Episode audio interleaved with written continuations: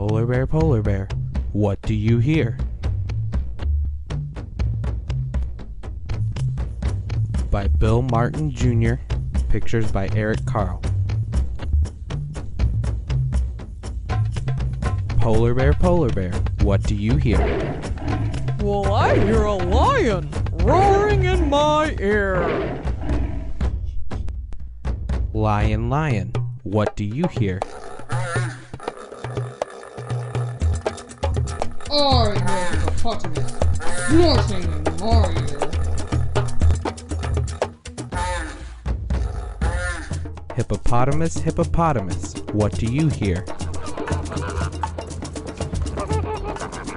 I hear a flamingo fluting in my ear. Flamingo, flamingo, what do you hear? I hear a zebra braying in my ear. Zebra, zebra, what do you hear?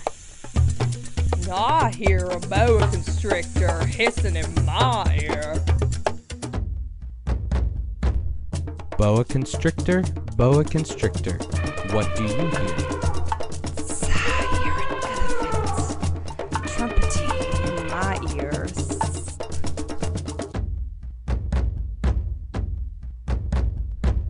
Elephant, elephant, what do you hear?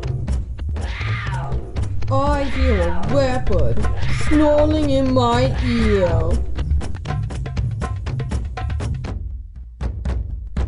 Leopard, leopard, what do you hear? And I hear a peacock yelping in my ear. Peacock, peacock, what do you hear?